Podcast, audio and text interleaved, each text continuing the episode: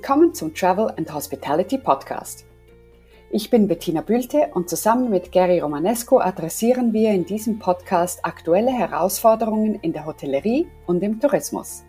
Wir diskutieren Handlungsfelder und Lösungsansätze für Hoteliers, Destination Managers und Hotelinvestoren. Schön, Sie heute dabei zu haben.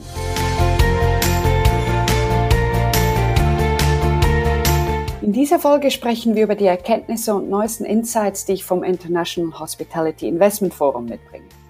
Die IHIF hat im September 2021 das erste Mal seit 18 Monaten wieder in Berlin stattgefunden. Und in dieser Folge möchten wir die neuesten Trends und Erkenntnisse diskutieren. Zudem möchten wir Ihnen womöglich Lösungsansätze aus der internationalen Hotellerie weitergeben, welche auch für Sie von Interesse sein könnten, um die momentane Situation weiterhin zu meistern.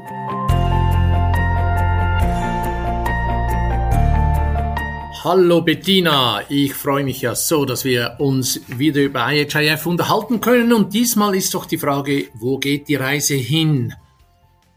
Never waste a good crisis. Dieses Sprichwort so häufig gehört in der, Letz in der letzten Zeit. Ist es nicht ein bisschen abgenutzt? Gibt es wirklich so viele neue Opportunities? Ja, das, das stimmt ein bisschen. Es, es wurde ein bisschen äh, oft genutzt ähm, und, und, und sicher auch ein bisschen missbraucht in den letzten paar Monaten. Ähm, und, und, und ich glaube, wir müssen uns auch alle, alle klar sein, dass, dass das eine wirklich große Krise ist, etc. Ähm, aber es gibt auch durchaus äh, Opportunities und, und verschiedene Möglichkeiten. Und natürlich neben dem neben dem Thema, wo sind wir in der Krise, sind die neuen Trends ähm, äh, äh, im Moment ein, ein, ein sehr großes Thema. Ähm, und, und, und ja, es gibt sie auch. Ähm, äh, was, was sicher auch spannend ist, ist, dass es nicht unbedingt neue Trends sind, sondern dass äh, die, die momentane Krise vor allem ähm, äh, existierende Trends verstärkt oder beschleunigt hat.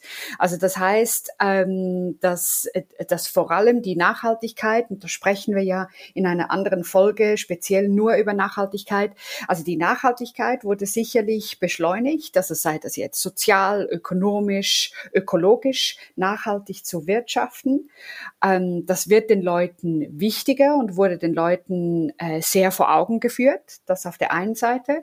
Das, äh, der zweite große Trend ist ähm, äh, und das spielt ein bisschen in die Nachhaltigkeit natürlich rein. Alles, was lokal ist, alles, was authentisch ist. Wir haben natürlich gemerkt in dieser langen Zeit, in der wir äh, keine anderen Leute sehen konnten, wie wir auch diese, diesen menschlichen Austausch vermissen und äh, haben auch gemerkt, dass äh, ja, dass wir, dass, dass wir wieder rausgehen möchten, dass wir etwas erleben möchten, dass wir etwas äh, speziell auf mich zugeschneidertes erleben möchten, etwas etwas, was persönlich ist, etwas, was authentisch ist. Ähm, das ist sicher ein, ein, ein großer Trend, der beschleunigt wird. Ein dritter, äh, ein, ein dritter Trend, den, den wir sehen, ist äh, die eigentlich die Gesamthaftigkeit, wie wir Gesundheit anschauen. Also ich glaube, diese Krise, da es ja auch eine Gesundheitskrise ist, hat uns nochmal äh, vor Augen geführt, was ist wirklich wichtig ähm, im, im, im, im Leben. Es ist eine, eine gesamtheitliche Anschauung von Gesundheit. Also klar, Wellness hat es schon vorher gegeben etc. Aber es geht jetzt viel mehr nochmal in die Richtung von ähm, Zusammenspiel von Körper, mental, emotional, eventuell sogar spirituell ähm, und wie äh, wie können wir als Menschen, wie können wir das auch als Touristen uns Freiräume schaffen, Orte schaffen, Zeit schaffen, in denen wir ähm, unserer Gesundheit etwas Gutes tun. Und der vierte und letzte Trend, den, den man vor allem natürlich beschleunigt sieht, ist diese Vermischung von Privatleben und Berufsleben. Das haben wir vorher schon gesehen. Leisure hat es schon vorher gegeben. Ähm, also diese Kombination von Business und Leisure. Ähm, was Corona natürlich sehr, sehr äh, verstärkt hat, ist dieses ähm, von zu Hause oder ein gewisser Teil der, äh, der, der Gesellschaft, ähm, dass sie von zu Hause aus arbeiten können und das zum Teil jetzt auch mischen möchten mit Ferien oder mit einfach länger an einem anderen Ort zu arbeiten. Ähm, das ist sicherlich etwas, was, was beschleunigt wird. Das sind vier Trends, die du jetzt so feststellst und die, ich höre da ganz viel aus der Demand-Seite raus. Also das, das ist in der Gesellschaft passiert jetzt und, und, und äh, beschleunigt durch die, äh, durch die Pandemie. Wirken sich diese Veränderungen auch auf die, auf die Produkteseite aus oder kann man jetzt einfach sagen, ja, das kann man ja alles bei mir, muss ich nichts tun?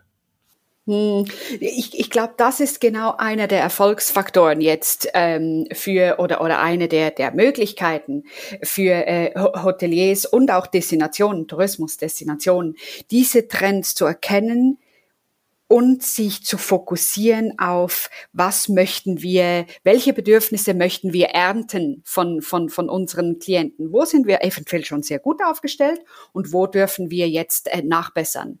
Ähm, ich erwarte äh, äh, niemand hat eine, eine, eine Kristallkugel natürlich, aber was man schon ein bisschen sieht auf der Produkteseite, was sich verändert, ist, ich, ich glaube, es wird mehr äh, Produkte geben, die eben das Leben vereinen, dieses Arbeiten, dieses äh, Leben oder, oder Ferien machen. Ähm, sei das jetzt mit, ähm, mit äh, äh, äh, Wohnungen, die eine Marke, die eine Marke haben, also branded residences, was ähnlich so in diesen Long Stay Trend hineingeht, ähm, aber auch eine Vermischung von verschiedenen, ähm, von verschiedenen Alterssegmenten, von verschiedenen Communities, also dass wir Altersresidenzen haben, die werden gemixt mit einem Kinderhort, das wird noch gemixt mit einer äh, Working, äh, Coworking ähm, äh, Ort ähm, und man bindet auch die Stadt oder die Region ein und kann somit auch noch Freizeitaktivitäten anbieten. Also das sieht man schon langsam, dass dieser Trend von der Produkteseite aufgenommen wird. Ähm, ich denke auch, dass gerade äh, in, wenn wir jetzt Stadt und Land so mal ein bisschen auseinandernehmen, ich glaube, dass die, die, der Stadttourismus, und da gehen wir auch in einer anderen Folge noch mal ein bisschen mehr drauf ein, über den Städtetourismus, ähm, dass, dass die Stadt viel mehr von der Stadt gebrauchen wird, dass er zeigen wird, sich viel mehr vernetzen wird. Ähm, also die Hotels werden mehr ähm, ja, das, das, das Spannende, was in ihrer Stadt läuft, auch den Gästen zur Verfügung stellen oder schon so Packages machen. Ähm, das sind definitiv Trends, die ich auf der Produkteseite schon ein wenig sehe. Aber auch, das ist jetzt genau die Frage. Also auf welchen Trend springt man jetzt auf? Wohin fokussiert man sich? Auf welchen Trend springt man auch bewusst nicht auf? Also was macht man bewusst nicht? Für was steht man? Und wo positioniert man sich jetzt klar neu oder wo schärft man seine Position? Spannend, spannend. Weißt du, ich, für mich ist ja die, sind die, die Nicht-Stadthotels haben eher die Trends von Staycation oder, oder äh, Pleasure Trip, wie, du genannt hast, gesehen und sind vielleicht auch schon ein bisschen besser eingerichtet, haben vielleicht auch ein bisschen mehr Raum, zum Beispiel um ein Business Center oder äh, eine Arbeitsecke anzubieten. Stadthotels sind da meist beschränkter und gerade kleinere Hotels sind beschränkter in ihren Möglichkeiten, ihr, ihr Angebot zu vergrößern. Ähm, leiden die jetzt mehr darum an die, unter diesen Trends oder, oder, oder wie, was passiert mit den Stadthotels, wenn ich dir dazu zuhöre? Mhm. Definitiv. Also ich glaube, Stadt, Stadthotel leiden im Moment mehr, einfach weil der, der, der Aufschwung vor allem von Freizeitgästen ähm, gepusht wird ähm, und, und, und Stadthotels natürlich mehr auf, auf ähm, Geschäftstourismus ausgerichtet sind, jetzt im Generellen. Das sieht man auch in, in, in den jeweiligen Zahlen, ähm, die, wir, die wir im Moment sehen, dass auch der Aufschwung länger dauert. So, somit ja, Stadthotels leiden mehr und umso wichtiger ist es für sie, ähm, sich da ein bisschen äh, zu diversifizieren. Ich glaube auf der einen Seite ja, sie haben weniger Möglichkeiten, gerade was Platz angeht und wahrscheinlich was ihre ähm, ja ihre Immobilie angeht, was sie anbieten können. Das sind sie beschränkter. Auf der anderen Seite muss man natürlich auch sagen, sie haben eine Stadt vor der Tür, die rein mit ihrem Angebot, sei das Kunst, Kultur, Natur, Sport, ähm, äh, Ausgang, Restaurants etc., natürlich etwas bietet, was eine Freizeitdestination in ihrer Fülle nicht bietet. Nicht besser oder schlechter, aber einfach anders.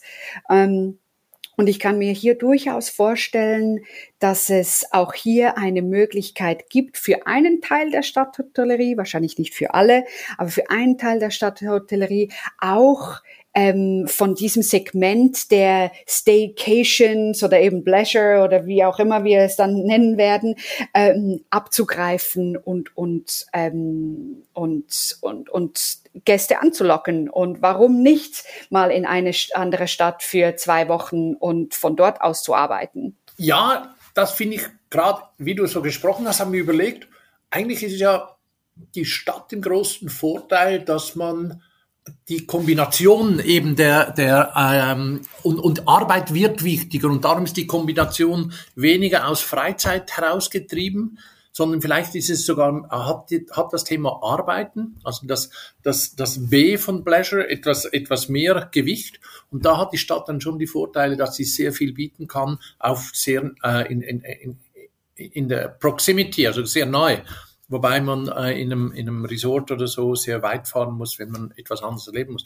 Ist, ist wirklich spannend. Ich denke, ja, wie du gesagt hast, es gibt ganz viele Opportunities. Man kann sie aber nicht alle äh, abgreifen und muss sich, muss sich entscheiden. Und, und da stellt sich dann für mich die nächste Frage, jetzt haben wir über Demand und, und ähm, Supply gesprochen.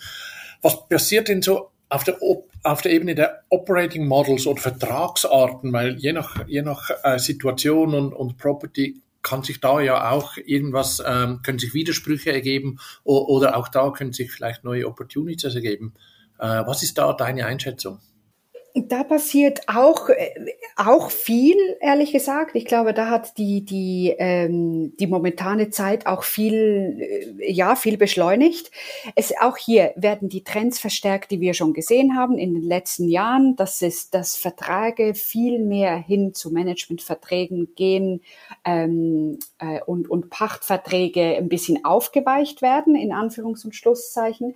Das ist natürlich gerade für unsere Region, also die Dachregion, ähm, ein, ja, ein, ein Umschwung, eine Veränderung, weil, weil wir uns eher gewöhnt sind, äh, Pachtverträge zu haben und auch weil viele institutionelle Investoren das für sie sehr normal ist, Pachtverträge zu unterschreiben und dass eine, eine gewisse Erwartungshaltung auch dort steht.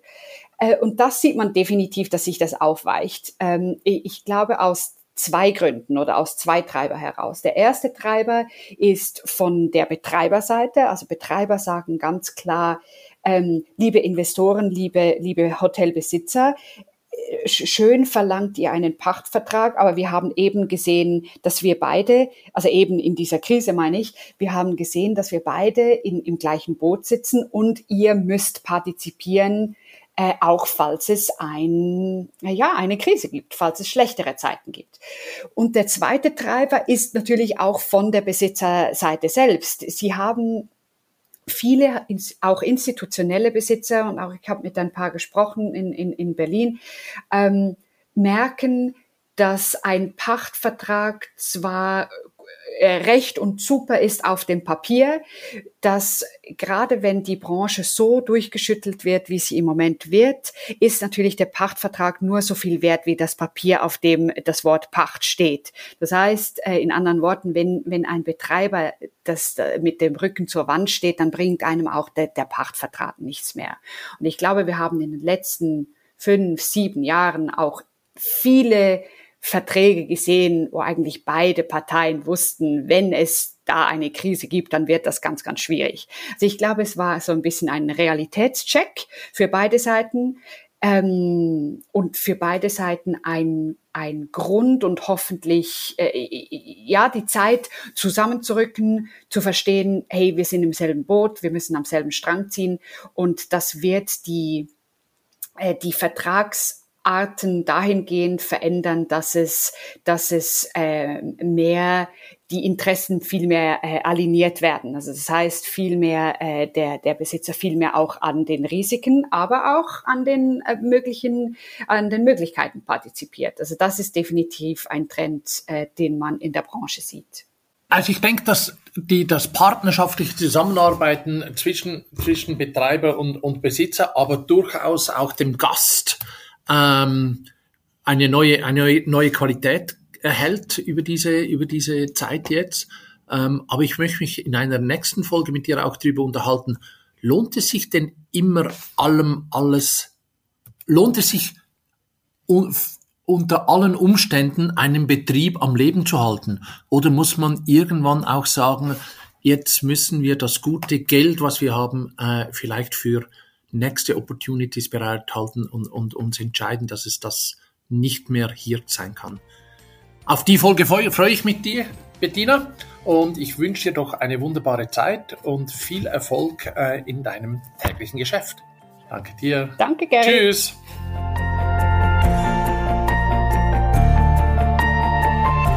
Und bei dem belassen wir es für heute und danken, dass Sie dabei gewesen sind.